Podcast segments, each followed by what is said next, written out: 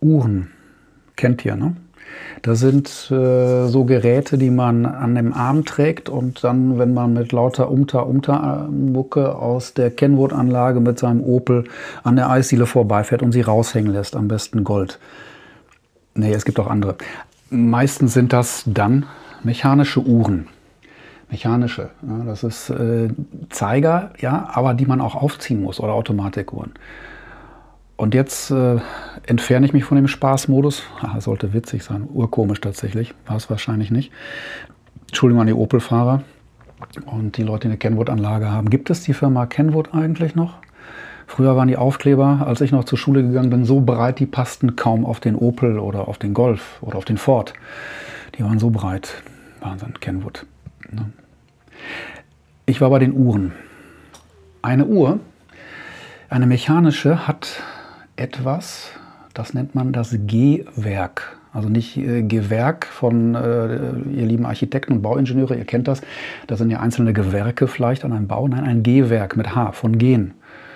Ne? Ich denke dann an Ideen im Gehen, was ich ja gerne mit euch mache, äh, was ihr auch kennt.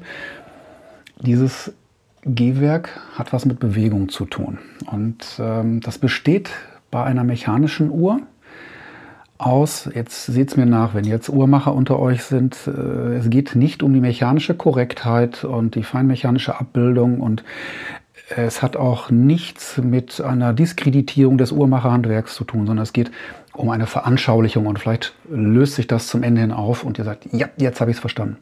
Zurück, Uhrwerk. Ein Uhrwerk besteht aus einem Energiespeicher.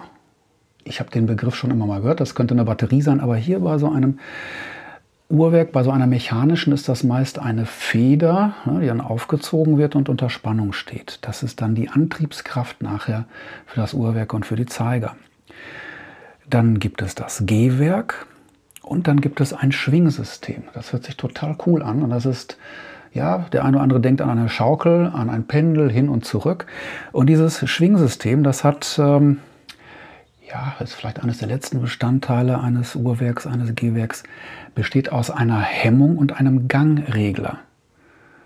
Hemmung und Gangregler. Und dann kommt halt ein Zeigerwerk. Naja, manche Uhren haben noch ein Schlagwerk, aber darum geht es gar nicht so sehr.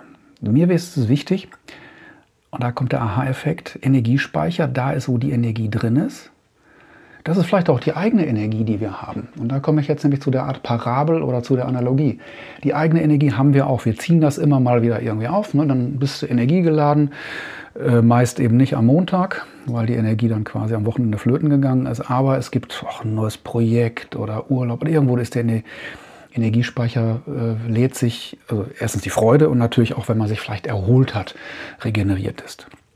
Und dann willst du auf jeden Fall irgendwas anstellen und wenn äh, du aber nicht weißt, was, wenn es dann nicht, ähm, nicht losgeht, keine Ahnung, ne? da ist die Energie da, die ist innen drin, es brodelt, äh, viele Absichten und so eine Entschlossenheit, aber es hemmt. Ne? Das ist dann doof, wenn dann irgendwie so ein kleines Zahnrädchen oder so ein, ja, so ein Haken da drin ist, der einfach die Entladung, das, ähm, die Energiefreisetzung hemmt.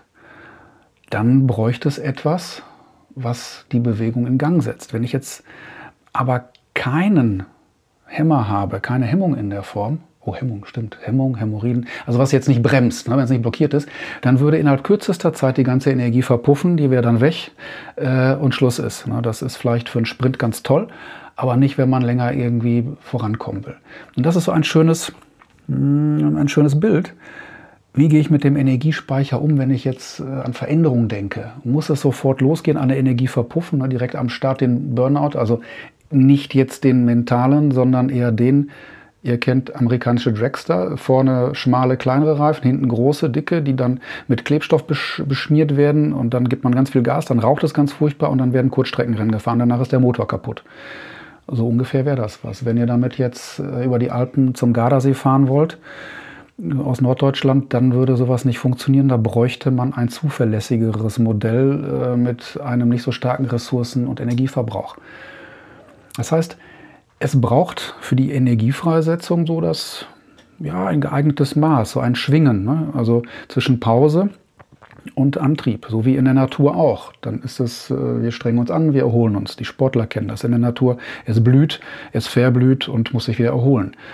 Und das ist ein schönes, schönes Bild für, für, für Veränderung, für Projekte, fürs, fürs Leben allgemein, finde ich. Ein Energiespeicher, den ich aufladen kann, den ich nutzen kann. Ähm, allerdings nicht komplett leer fahre. Ich muss ihn ab und zu mal aufziehen, weil sonst geht es nicht mehr. Und eine gewisse Taktung.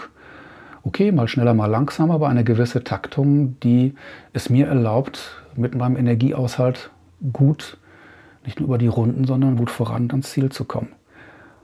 Und das wollte ich mit euch teilen. Das Gehwerk, das uns in Gang bringt mit einem Tempo, das angemessen ist, Spaß macht, die Energie nicht komplett leer laufen lässt. Genau.